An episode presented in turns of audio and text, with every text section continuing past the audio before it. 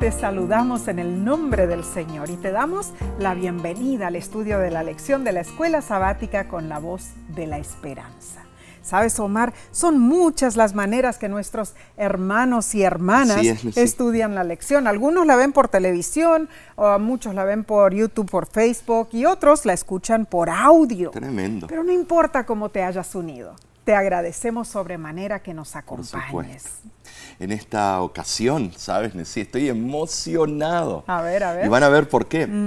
Vamos a saludar especialmente a los que nos acompañan desde Guinea Ecuatorial. Oh, sí, Guinea Ecuatorial son muchos los que nos escriben desde ese país. ¿Sabes? Guinea Ecuatorial mm. es el único país hispanohablante eh, de África. O sea, hablan el castellano. Claro, es el idioma oficial. Eh, es el idioma oficial. Es tremendo. Eh, el español, además de ser el idioma oficial, em, tiene mucha influencia de la madre patria. Así es. Aunque también se habla una pluralidad de otras lenguas autóctonas. Ah, claro que sí. Tremendo. Guinea Ecuatorial es uno de los países más pequeños del continente africano.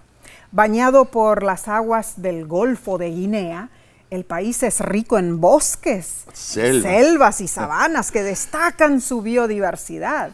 Así que enviamos un caluroso abrazo a todos nuestros hermanos y hermanas de Guinea Ecuatorial. Es nuestra oración que Dios les bendiga ricamente. Amén, sí. Amén. Esta semana repasaremos la lección 11 para el 10 de diciembre del 2022 titulada Los engaños del tiempo del fin. Tremendo título. Pero antes de continuar, ¿qué te parece, Nesí? ¿Por qué no oramos? Y pidamos que Dios bendiga nuestro estudio.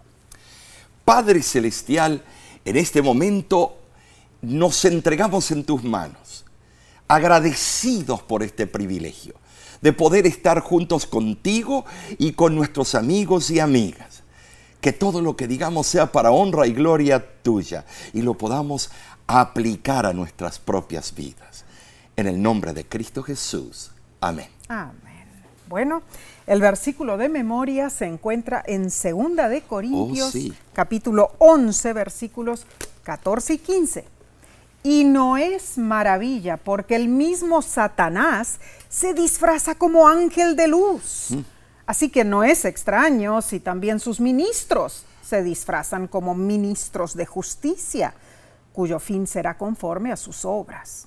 Ay, Omar. Bueno, recordemos que la luz es uno de los atributos supremos de Dios y sus santos ángeles. Yo no quiero ser uno de esos ministros del enemigo. ¿eh? Bueno, donde quiera se presentan Dios y sus ángeles esparcen luz y despejan las tinieblas. Amén. En marcado contraste, hermanos, la oscuridad representa el mal y a Satanás, quien se disfraza hábilmente para engañar a los seres humanos y apartarlos de Cristo. ¿Por qué Satanás se disfraza como ángel de luz? ¿Por qué él era un ángel de luz en el cielo? Tremendas preguntas. Se llamaba Lucifer que significa portador de luz. Y aquí en el estudio estamos rodeados de luces. Su rebelión contra Dios lo transformó en un ángel de las tinieblas. Y junto con los ángeles que lo acompañaron en su rebelión, fueron condenados al reino de las tinieblas eternas. Vemos que el argumento va de mayor a menor. ¿Sabes, Nesí? Eh, Satanás engaña. Eh, es el gran engañador. y así también lo hacen sus representantes, no solamente los demonios, sino los que nos dejamos utilizar por los Como demonios. Como dijiste, va de mayor a menor. A menor. Delante de Dios no puede haber nada más horrendo que los que se presentan como ministros de Cristo, pero son instrumentos de Satanás. y yo sé lo que vas a decir, ah, yo tengo uno en, eh, aquí o allá o en, en tal iglesia, yo sé que soy un ministro de Satanás. No te pongas en ese plan, porque tal vez en ese momento que estás juzgando, tú estás siendo un representante ah. de Satanás por juzgar. Para que el carácter y la justicia de Dios sean vindicados, es necesario que los impostores, estimados, y engañadores sean finalmente desenmascarados ante todo, todo el universo. Claro que sí, claro que sí. La lección menciona que nuestro mundo contemporáneo se ha convertido en un crisol de lo sobrenatural y lo místico. Mm, así es. Los grandes consorcios del entretenimiento producen películas, programas de televisión, música y, videojuegos con temas religiosos y místicos, mm. formando así un amasijo de errores y engaños. La antigua mentira, hermanos, la antigua mentira, no moriréis, ha inspirado famosos libros y películas en las últimas décadas. Sin lugar a dudas estamos expuestos y somos tentados por el terreno encantado de Satanás, quien se aparece en innumerables formas, incluso puede ocultarse en el lustre de la ciencia. Las manifestaciones de lo sobrenatural se han proliferado en todos los ámbitos de la sociedad. Es posible que conozcas a alguien que te haya contado de su experiencia al comunicarse con un pariente muerto, o que haya participado en una sesión de espiritismo, o que haya jugado con una tabla de Ouija en los centros comerciales se puede fácilmente encontrar libros con temas místicos, cartas del tarot y también escritos alucinantes provenientes de los horóscopos. En sí, eh, esto es algo serio. Mm, es. Eh, es. una industria billonaria. Oh, cuando estos se combinan con los medios populares que retratan la comunicación con los muertos en programas y películas, no es extrañar que esas manifestaciones de espiritismo se hayan vuelto normales. Creen que es normal y es algo, ah, bueno, fabuloso. fabuloso. Eh, eh, esta cultura moderna lo ha inmortalizado. Ahora, ¿por qué es importante estudiar esto, hermanos? ¿Cómo podemos evitar ser engañados por el diablo? ¿Cómo separamos la verdad del engaño? ¿Y por qué debemos estar atentos a los engaños del tiempo del fin? el, Tremendo, el tiempo del fin es a menudo un tema muy controversial. Saben, muchos lo temen pues será un tiempo de terrible angustia. Para algunos el tiempo del fin es simplemente la puerta de entrada a la eternidad, pero para otros es el momento de probar su carácter. Y para un grupo selecto, el tiempo del fin marca la reivindicación y el comienzo del reencuentro con Dios. En verdad, es demasiado fácil quedar tan absortos por las fascinantes distracciones que nos rodean, que a veces, ¿sabes?, descuidamos el punto más importante de la gran controversia. ¿Cuál es? El mensaje principal es Dios ya venció a Satanás.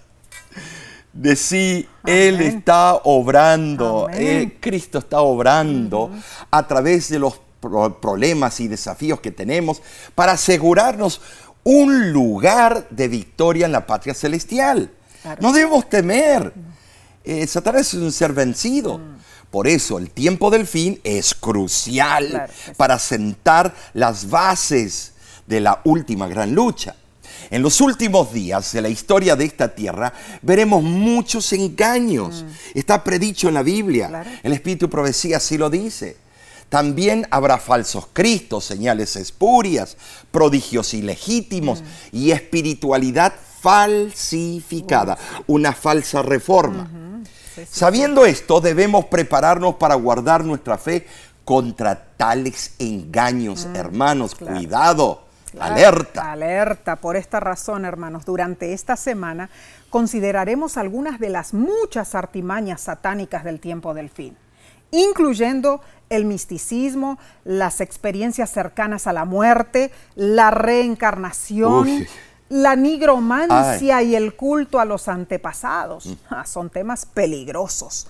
a los que debemos estar atentos y nunca permitir exponernos a sus influencias. Bien, analicemos entonces la lección del domingo 4 de diciembre titulada El misticismo.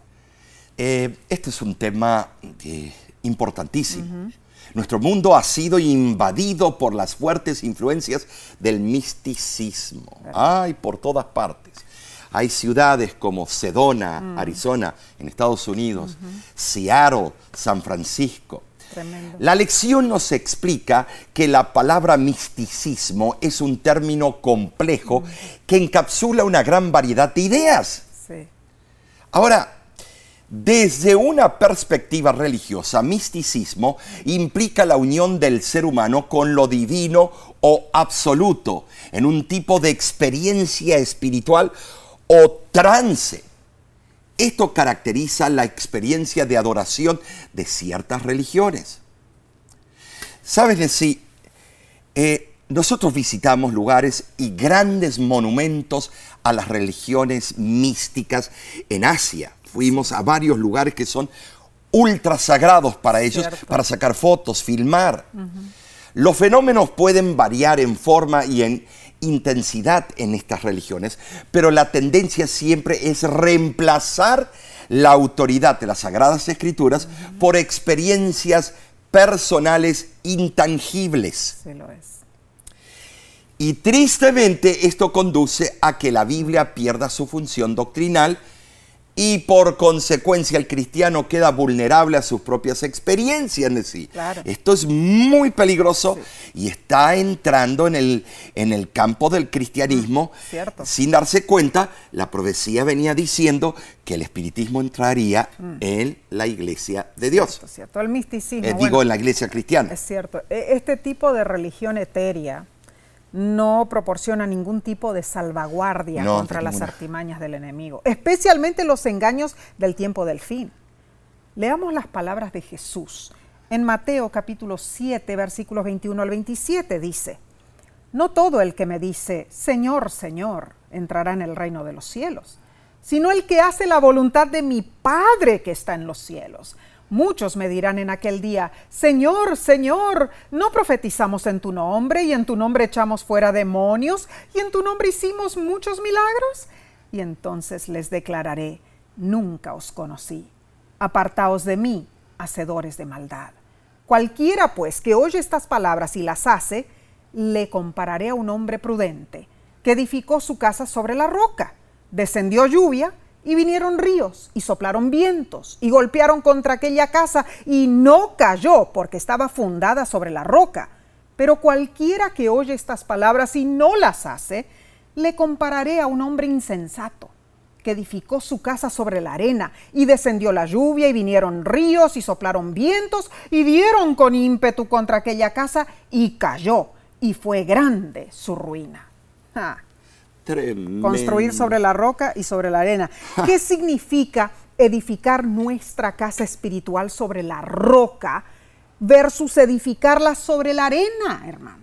¿Te das cuenta, en sí los huracanes que mm. han eh, azotado a, Norteamérica, también en el Pacífico, a mm. Japón, a las islas ahí alrededor? Y en el Caribe eh, Todos queremos vivir al lado del mar, en la costa. Mm. Pero te has dado cuenta cómo sube el mar uh. y arrasa con todo. Tremendo, tremendo. Es tremendo. La construcción de esas frases eh, hace resaltar el gran contraste mm. entre el que, el que solo habla sin ninguna base mm. y el que en verdad hace la voluntad de Dios.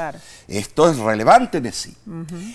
El que pretende conocer a Dios pero desobedece sus mandamientos es mentiroso mm. y la verdad no está en él. Primera de Juan capítulo 2 versículo 4. Ahora, no importa que las apariencias puedan indicar lo contrario. Nuestra fe en Dios debe acompañar nuestras acciones. De otro modo, todo es un formalismo. Aunque es cierto que la fe sin obras es muerta. Santiago capítulo 2, eh, versículo 17. También es igualmente cierto que las obras, si no están acompañados por una fe sincera y viva, también son muertas. Saben, sí, eh, aquí parece que hay contradicción, pero no lo hay. Mm. Para mí el vivir es Cristo. Y si Cristo mora en mí, las obras de Cristo se van a manifestar. Aquí por primera vez Jesús hace alusión indirecta al hecho de que Él vendrá en aquel día como juez de todos los hombres. Cierto. Ay, ay, ay, yo lo quiero a Jesús ahora como Salvador, mm, mm. pero como juez, ¿Por qué no aprovechamos ahora que Él es nuestro Salvador? Un día Él, se, eh, eh, él ya no va a estar intercediendo más cuando tire el incensario a tierra. Muchos le dirán, Señor, en el día del gran juicio final, y lo harán como profesos cristianos, pues en esta tierra pretendían ser sus seguidores, pero han sido pasados, pesados, perdón, y hallados faltos. E, e, es que en ese día final serán descubiertos en su arrogancia y vana, ilusión, hermanos. Protestarán, claro, diciendo que el juez es injusto y que no puede tratarlos como a réprobos. ¿Predicaron en el nombre de Cristo? Sí. Pero olvidaron que el culto externo, el que se basa en la tradición humana y en las mentiras, no, tiene, no, ningún valor. Jesucristo es la roca en la cual nosotros debemos construir. Bienaventurados seremos cuando al fin de las tormentas de esta vida, por la gracia de Cristo, nuestro carácter haya resistido todos los dardos de fuego del maligno, porque nuestra alma está aferrada a la gran esperanza cristiana y no puede caer. Hermanos, hermanas, el que presta oídos sordos a las verdades bíblicas construye sobre inestables arenas, sobre sus propios esfuerzos, y sobre las teorías y los inventos humanos. Bien explica el autor de la lección que existe una fuerte tendencia en el mundo cristiano postmoderno a rebajar la importancia de las doctrinas bíblicas, considerándolos o considerándolas como ecos tediosos de una forma obsoleta de religión los sentimientos y gustos personales terminan siendo el criterio para interpretar las escrituras. Incluso rechazan de plano lo que la Biblia enseña sobre la obediencia de Dios. Algo, como dijo Jesús, es tan esencial para edificar nuestra casa sobre la roca. Y la lección nos pregunta, ¿cómo podemos luchar contra la, tendencia muy humana de dejar que nuestras emociones y deseos nos lleven a hacer cosas contrarias a la palabra de Dios?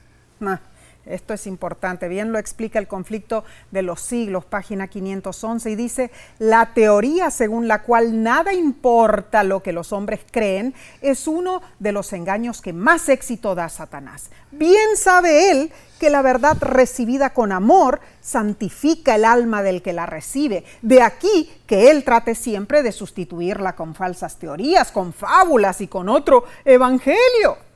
Lo cierto es que como seres humanos, cada día al despertar, comenzamos a construir.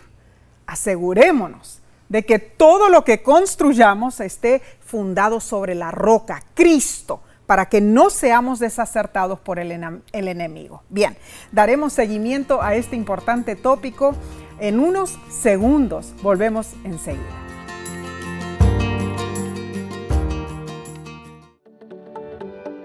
En nuestra aplicación puedes encontrar más contenido como este que te ayudará en tu vida espiritual. Lo puedes descargar visitando nuestra página web lavoz.org.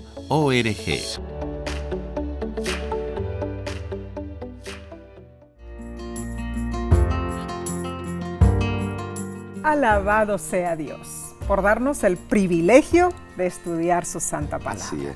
Sigamos con la lección del lunes 5 de diciembre titulada Experiencias cercanas a la muerte. ¡Ay, qué título! ¡Oh, qué miedo nos da, ¿no es cierto? Entre los argumentos modernos más populares para probar la teoría de la inmortalidad mm. natural del alma están las experiencias cercanas a la muerte en sí. El autor Raymond A. Moody en su libro Vida después de la vida, presentó los resultados de su estudio de cinco años con más de 100 personas que superaron la muerte clínica. Esos individuos afirmaron haber visto un ser lleno de luz mm. antes de volver a la vida. experiencias consideradas como evidencia emocionante de la supervivencia de un periespíritu eh, humano más allá de la muerte. Mm. Se han publicado muchos libros promoviendo la misma idea, pero ¿sabes una cosa? A mí no me interesa las opiniones de esas personas tanto como la que la Biblia nos da. La Biblia es la última palabra. Claro. Pero vayamos a la Biblia. Ahora, investiguemos la experiencia de los que fueron resucitados. ¿Será que ellos atestiguaron alguna vez de que mientras estaban muertos existía en ellos una parte consciente? ¿Lo buscaríamos en vano? ¿Nunca hallaremos alguna afirmación eh, de esta índole en la Biblia? Veamos algunos ejemplos bíblicos. Leamos Primera de Reyes 17 del 22 al 24. Y Jehová oyó la voz de Elías, y el alma del niño volvió a él y revivió. Tomando luego Elías al niño, lo trajo del aposento a la casa y lo dio a su madre, y le dijo Elías, mira, tu hijo vive. Entonces la mujer dijo a Elías, ahora conozco que tú eres varón de Dios y que la palabra de Jehová es verdad en tu boca. Luego vemos en Lucas capítulo 7 versículos del 14 al 17, vemos cómo relata Jesús cuando él resucitó a un joven y dice, y acercándose tocó el féretro y dijo, joven, a ti te digo, levántate. Entonces se incorporó el que había muerto y comenzó a hablar y lo dio a su madre. Y todos tuvieron miedo y glorificaban a Dios diciendo, un gran profeta se ha levantado entre nosotros y Dios ha visitado a su pueblo y se extendió la fama de él. Podríamos dar ejemplo tras ejemplo, hermanos. Fútilmente buscarás el testimonio de alguien que te diga lo que ocurrió mientras estaba muerto. ¿Entendemos esto? Las experiencias cercanas a la muerte reportadas en la literatura moderna son de personas consideradas clínicamente muertas, pero que no están realmente muertas. En marcado contraste con Lázaro. Estuvo muerto durante cuatro días y su cadáver ya estaba en descomposición. Pero ni Lázaro, ni ninguno de los que resucitaron de entre los muertos en los tiempos bíblicos mencionaron alguna experiencia en el más allá, en el paraíso, purgatorio o infierno. ¿Saben sí? Este es en verdad un argumento, eh, como dicen en latín, argumentum silentio. Mm. Eh, y está de acuerdo con las enseñanzas bíblicas sobre el estado inconsciente de los muertos. Claro que sí. Cuidado. Mm. El conocido autor de la Iglesia Adventista del Séptimo Día, el pastor Clifford Goldstein. Tremendo erudito. Él cuenta que antes de su nuevo nacimiento, o sea, antes de ser bautizado en la iglesia, él creía en el ocultismo. Un judío. Para él, la manifestación más dramática de su vida ocurrió una tarde cuando al acostarse para tomar una siesta, sintió que se deslizaba a través de un túnel ruidoso. De pronto, dice él, fue expulsado su cuerpo y arrojado a través del techo a una neblina gris y crepitante y dice que terminó en el apartamento del segundo piso donde dos amigos de él estaban tratando de convertirlo en seguidor de Guru Maharaji.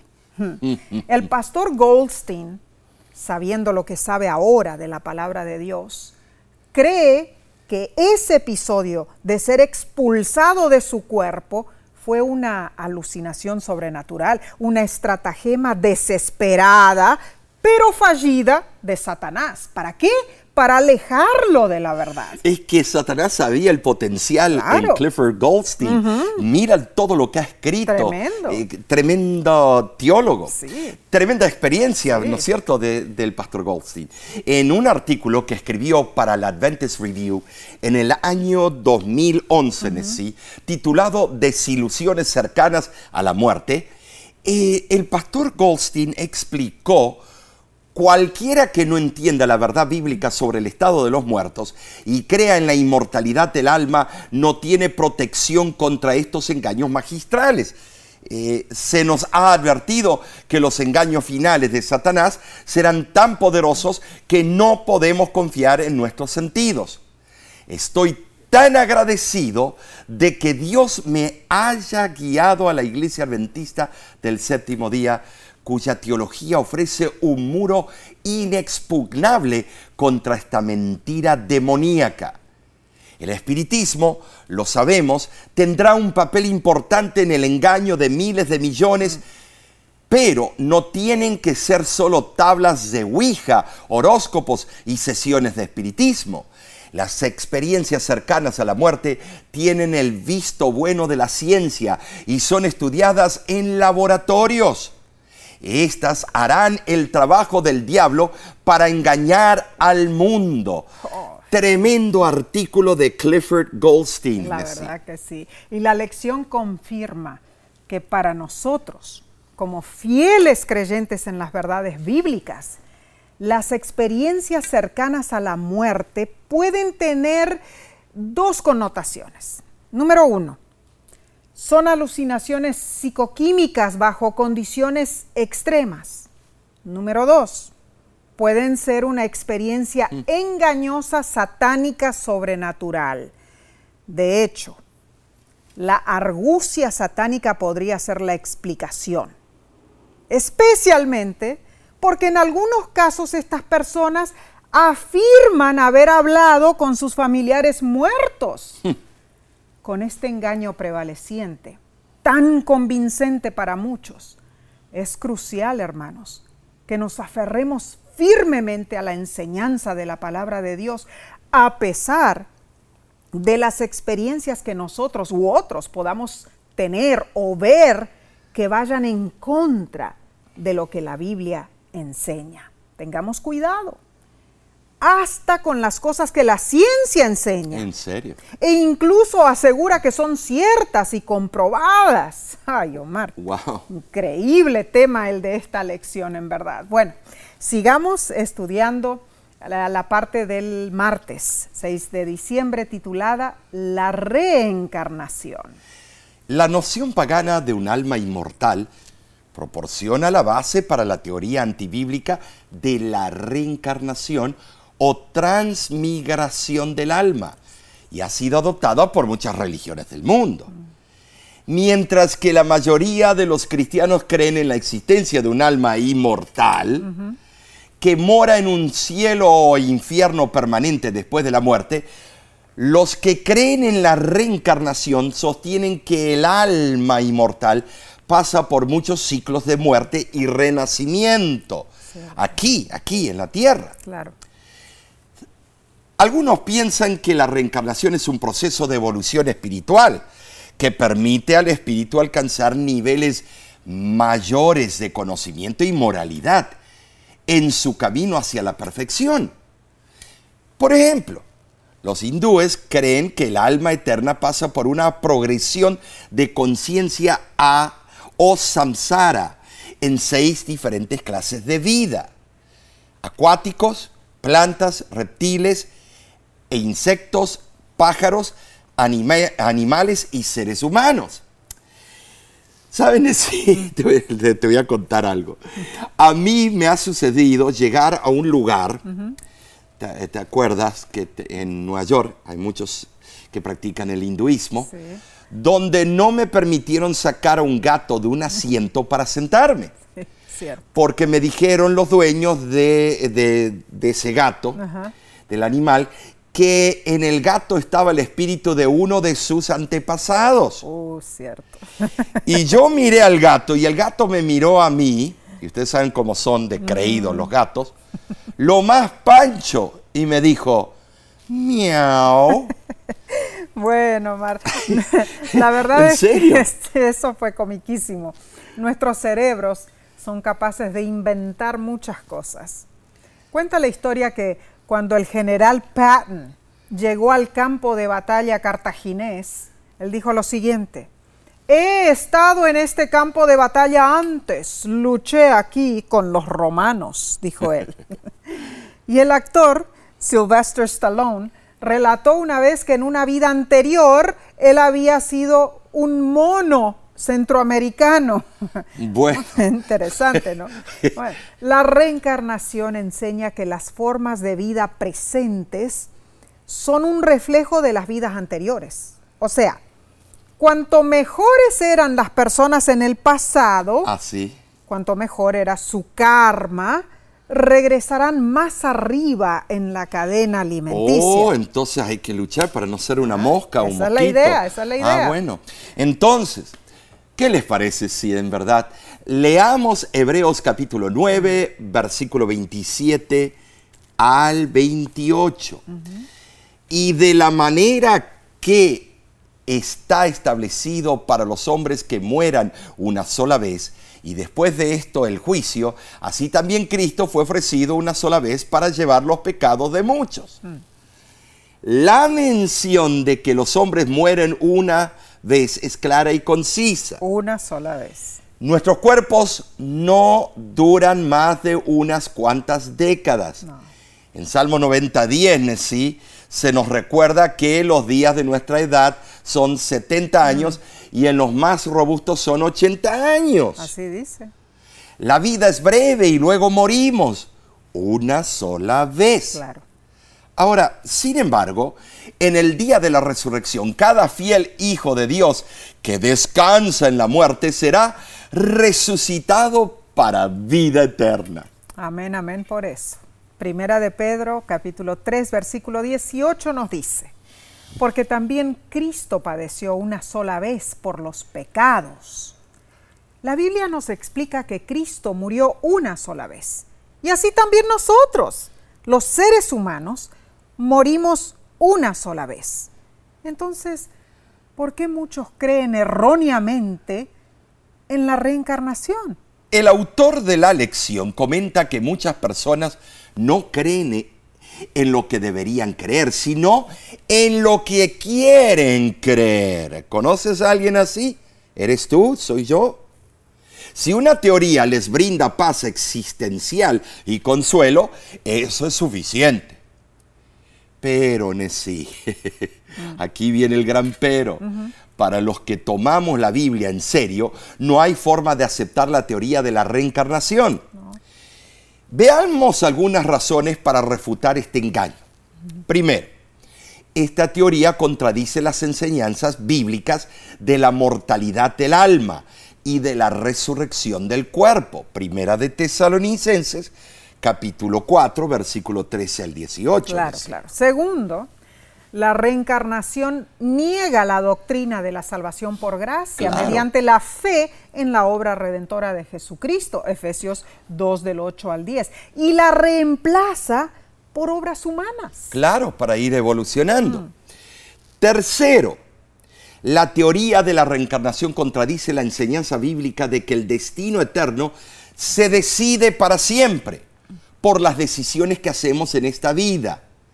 Eso es, eh, bueno, sí se define, mm. tenemos que decirlo, pero no de la manera que ellos presentan. Claro, claro. Cuarto, la teoría de la reencarnación minimiza la relevancia de la segunda venida de Cristo. Juan 14 del 1 al 3. Si hay reencarnación, la segunda venida de Cristo sería, bueno, innecesaria, ¿no?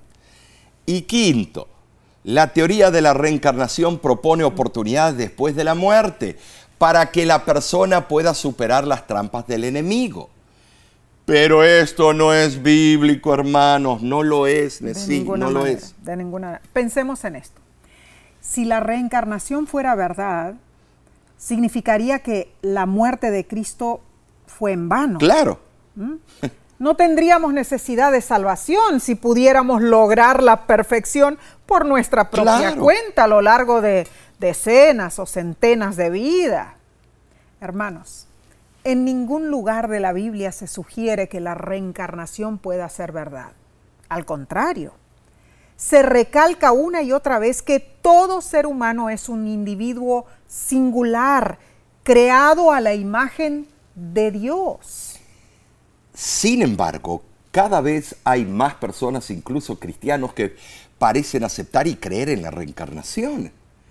Pero es imposible aferrarnos a la creencia de la reencarnación y a la vez creer en la muerte expiatoria de Cristo en la cruz.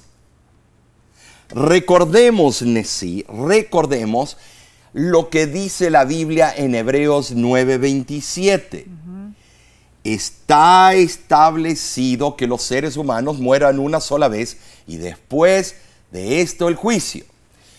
No muchas muertes, sino una sola muerte. Mm. No muchos juicios, sino un solo juicio. Amén, Omar, amén.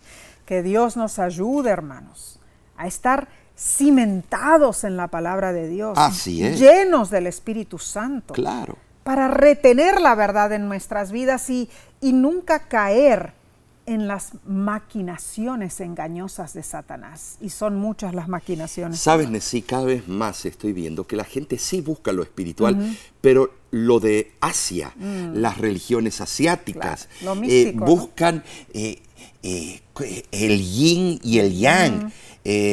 un balance entre el bien y el mal, guerras de las galaxias, ve con la fuerza y que los, eh, eh, hay unas partículas microscópicas que se intercomunican por todo el universo. Muchas y la luz. Eh, estimados, ha entrado tantas cosas que de verdad peligramos con ellas. Mucho cuidado debemos tener con ellas. Bien, seguiremos entonces con el estudio del miércoles en unos cortos segundos. Volvemos enseguida, no te vayas.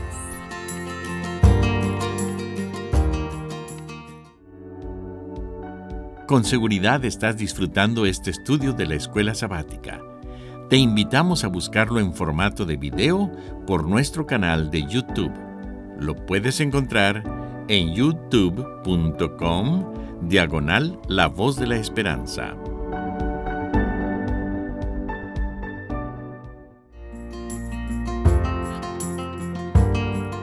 Gracias por haber elegido este medio para estudiar la lección de la escuela sabática. Pasemos al estudio del miércoles 7 de diciembre titulado Culto a la nigromancia y a los antepasados. Ay, esas palabras me, no sé, me ponen los pelos erizos. bueno, bueno, vamos a ver. La nigromancia es. un procedimiento adivinatorio mm. muy antiguo. Consiste en predecir el futuro invocando a los espíritus de los muertos. Oh.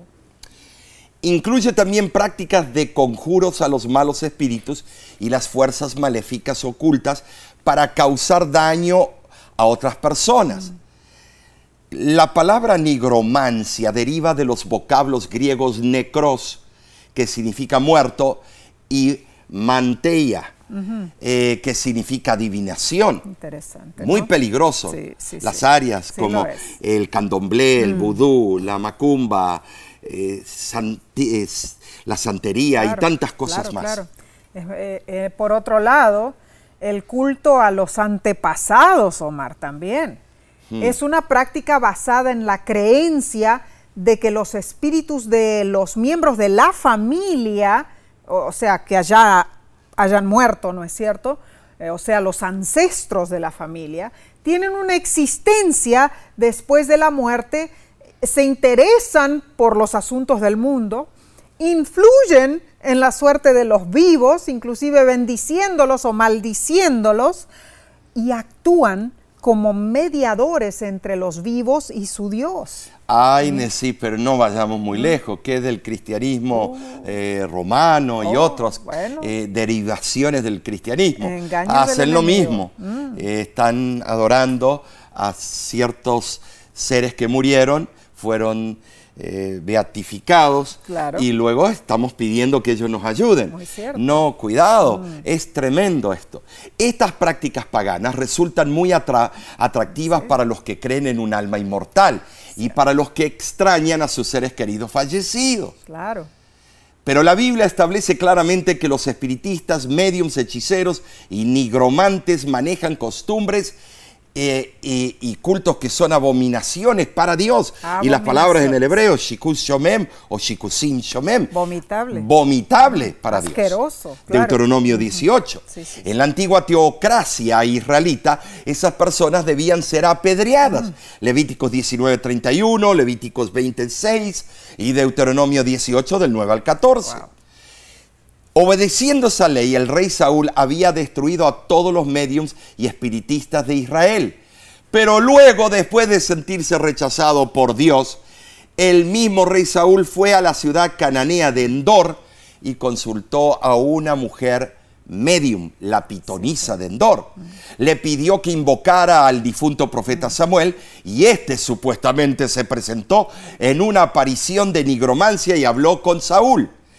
¿Saben así? Como dicen en México, era el chamuco en forma de Saúl. El espíritu engañador que se hizo pasar por Samuel le dijo a Saúl, mañana estaréis conmigo tú y tus hijos. Uh. Y sí, murió, pero no por... Bueno, eh, eh, es, es, algo bravo. Eso fue, ese fue un momento terrible, ¿no es cierto? Ese espíritu engañador que asumió la forma del profeta Samuel, no solo predijo la muerte del rey Saúl, sino que también inculcó la teoría antibíblica de la inmortalidad natural del alma.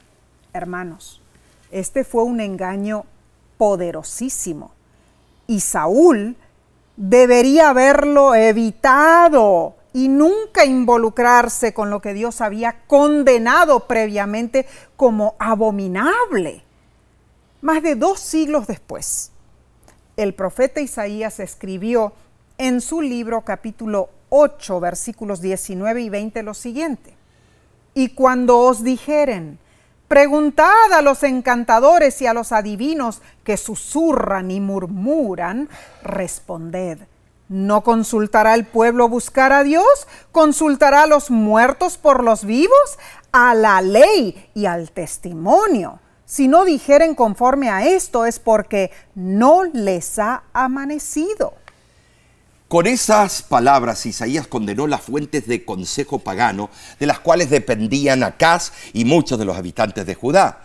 Pero ¿qué hoy en día en países cristianos que en la mañana, el domingo van al culto eh, regular, en la mañana y en la tarde van a los centros ocultistas o macumberos?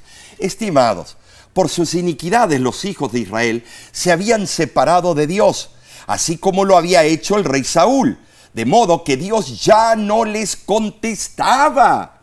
Y como Saúl, el pueblo ahora se había vuelto a los demonios, a través de los mediums y adivinos, buscando dirección y ayuda. Como ocurre hoy, día, prevalecía entonces el espiritismo y la gente buscaba a los conocedores y practicantes de esas artes del mal para hallar orientación. Es interesante que Isaías mencionó que el medium susurraba y murmuraba, como que ceseando. En otras versiones bíblicas se lo describe como que los mediums hacen chirridos baratos en estas palabras.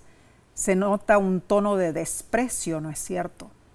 Los emisarios del diablo muchas veces emplean eh, medios sin sentido y degradantes para establecer comunicación con los espíritus. Omar, esto es bien feo, ¿no? Es, tremendo. Mm, y al consultar a los espíritus de los demonios, los seres humanos inevitablemente llegan a parecerse a ellos en carácter y en proceder. Sabes, sí, tuvimos una campaña en la ciudad de Toronto, Canadá, y una de las noches vino, cuando hablé sobre el tema de la ley, o el sábado, no sé, eh, vino un gran espiritista mm. eh, sudamericano que estaba allí y ustedes tenían que verle la cara de agrura cuando yo mencionaba las cosas que atacaban directamente al, que lo respaldaba. Yo no sabía que él era un espiritista, oh. eh, eh, un espiritista tremendo. Profesional. bueno, tristemente Satanás ejerce una influencia casi ilimitada sobre los que abandonan la ley y el testimonio. ¿Cuál? El testimonio de Dios. Claro controla a los que prefieren oír los mensajes embaucadores de los espíritus malignos de Satanás. Así es, así es. Ese es el colmo del eh, desatino, abandonar a Dios. Claro. El autor de la vida y, eh, y entregarse al autor de la desgracia y a la muerte. Oh, Eh, cuando nos ponemos en las manos del ocultismo. en Eclesiastés 9:5 claramente dice que los muertos nada saben, señores. Hermanos, hermanas, amigos, amigas. Entonces, es evidente que no se los puede consultar. De Y quien pretende hacerlo se engaña en gran manera, porque Satanás se disfraza como un ser humano. Claro. El ser humano no es capaz de una mayor necedad que la de abandonar al Dios vivo para colocarse bajo la influencia del autor de la muerte.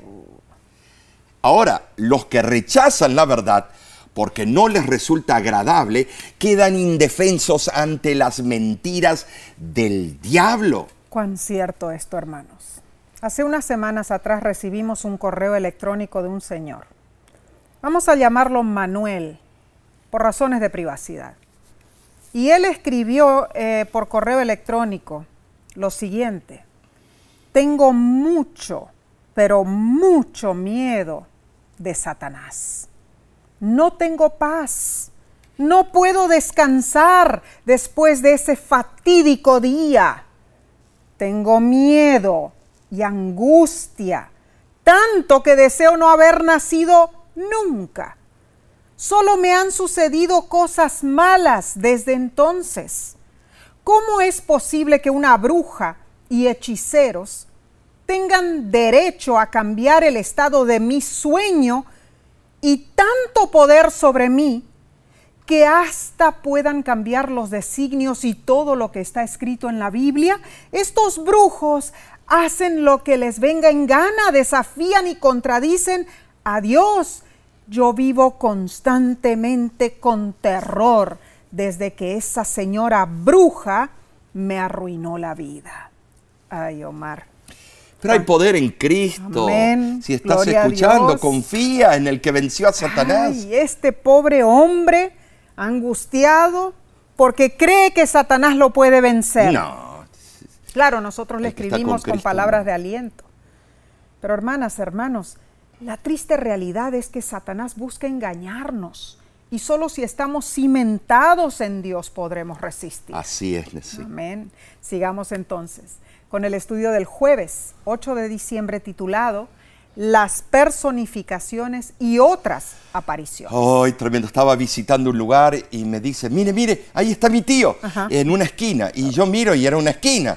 Y me dicen, ¿usted no lo ve? Y estaba toda la familia asustada porque veían al tío que había muerto. Oh. Las personificaciones demoníacas de los muertos imitan la forma de un ser querido fallecido. Tanto el aspecto físico como la voz son similares a los del difunto. Es. ¿Sabes? Estas artimañas satánicas engañan a miles. La autora Elena de White, eh, eh, en su libro inspirado, advierte en el conflicto de los siglos, página 544, y esto es tremendo. Esos espíritus mentirosos representan a los apóstoles como contradiciendo lo que escribieron bajo la inspiración del Espíritu Santo durante su permanencia en la tierra.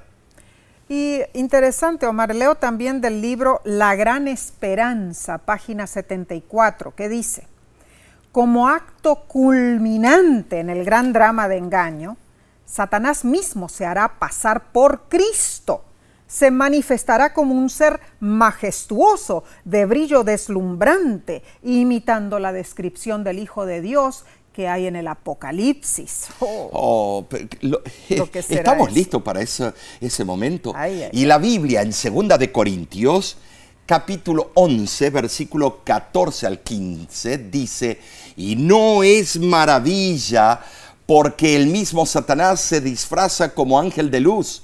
Así que no es extraño si también sus ministros se disfrazan como ministros de justicia.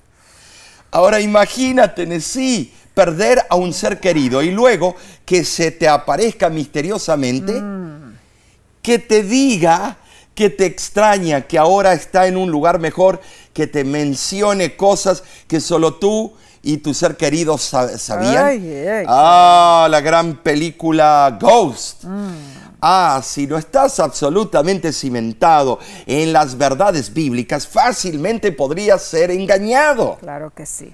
Y está ocurriendo eso. Sí, Omar. Pero el enemigo nunca podrá engañarnos si estamos protegidos por Dios. Amén. Afirmados en su palabra. Desde una perspectiva bíblica, sabemos que toda la comunicación con los muertos es de origen satánica y debe ser rechazada.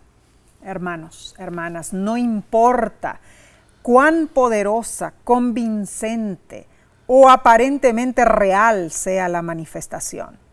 Los muertos descansan en la tumba hasta la segunda venida de Jesús. Veamos cómo podemos defendernos contra estos engaños demoníacos. Leamos Efesios capítulo 6, versículo del 11 al 12. Y dice así, vestíos de toda armadura de Dios para que podáis estar firmes contra las acechanzas del diablo, porque no tenemos lucha contra sangre y carne, sino contra principados, principados contra potestades, contra los gobernadores de las tinieblas de este siglo, contra huestes espirituales de maldad en las regiones celestes. La armadura es de Dios. Él proporciona cada parte que la compone. Debemos vestirnos con ella y luchar valientemente en la batalla, pues tenemos que enfrentarnos con, con las estratagemas y las sutilezas del diablo, el archienemigo de Dios. Así es, hermanos. El conflicto entre Cristo y Satanás no es de dimensiones locales o terrenales, no, no, no. Es de trascendencia cósmica, abarca todo el universo. En la parte del viernes la lección describe algo espeluznante y dice, existe una fundación que está creando una tecnología que supuestamente permitirá contactar a los muertos usando mensajes de texto, llamadas telefónicas y videoconferencias. Consideran a los muertos como personas postmateriales que han pasado a otra fase eterna, pero conservan su conciencia, identidad y aspectos de su forma física anterior. Increíble. La autora Elena White, en su libro Patriarcas y Profetas, página 673, escribió, a veces se presentan a ciertas personas seres espirituales en la forma de sus amigos difuntos y les describen incidentes relacionados con la vida de ellos o realizan actos que ejecutan mientras vivían. Para enfrentar estas horribles acechanzas debemos fortalecernos en las verdades bíblicas. Y esto, hermano, lo debemos hacer a diario. A diario nos debemos empapar de la palabra de Dios. Bueno, Mar, alabamos a Dios por este estudio tan ameno. Tremendo. Repasemos entonces, claro, repasemos los tópicos de esta semana. Número uno, estudiamos sobre el misticismo, un tipo etéreo de experiencia espiritual mm.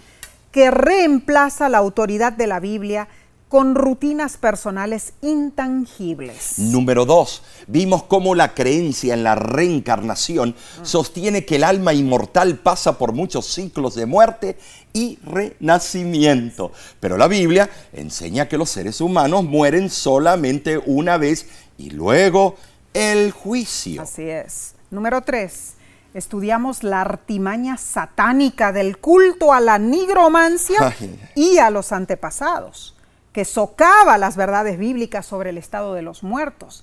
Debemos comparar todo a la ley y al testimonio. Amén. Y número cuatro, vimos la las argucias de las personificaciones y apariciones demoníacas.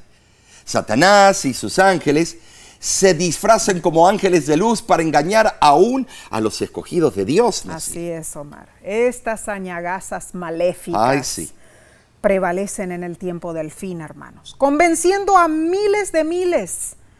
Pero la solución está centrada en Efesios capítulo 6. Así es. Donde Pablo enfatiza que debemos vestirnos de la armadura de Dios, fortaleciéndonos en el Señor y en el poder de su fuerza. Amén. Amén. Satanás quiere asustarnos mm. y alejarnos de Dios con engaños perversos, endulzándolos con promesas falsas. Pero Dios desea equiparnos para permanecer en Cristo. Sublime y bendecido estudio, en Y así concluimos la lección de esta semana. Ay, Omar, pero aquí no termina esto. No, esto se pone mejor. Sí, porque la semana que viene aprenderemos muchísimo más. La próxima lección se titula La cosmovisión bíblica. Oh, tremendo. Si estás en las redes sociales, escribe tu comentario. ¿A qué cosmoción bíblica se está refiriendo? Hazlo en este mismo momento. Eh, te invitamos a acompañarnos nuevamente. Recuerda, cuanto más estudiemos la Biblia, más fuerte estaremos para vencer al enemigo. Amén. Pero no te fortalezcas solo, hermano, hermana. Comparte estos estudios con otros. Invítalos a suscribirse al canal de YouTube de La Voz de la Esperanza. Y si deseas saber más, sobre el ministerio de la voz de la esperanza, puedes visitar nuestra página lavoz.org. Dios te bendiga y te guarde, te acompañe, pueda colmarte en tiempos difíciles y tiempos buenos. Dios haga, haga resplandecer su rostro sobre ti y tenga de ti misericordia. Dios alce sobre ti su rostro y ponga en ti paz. Nos vemos la próxima semana.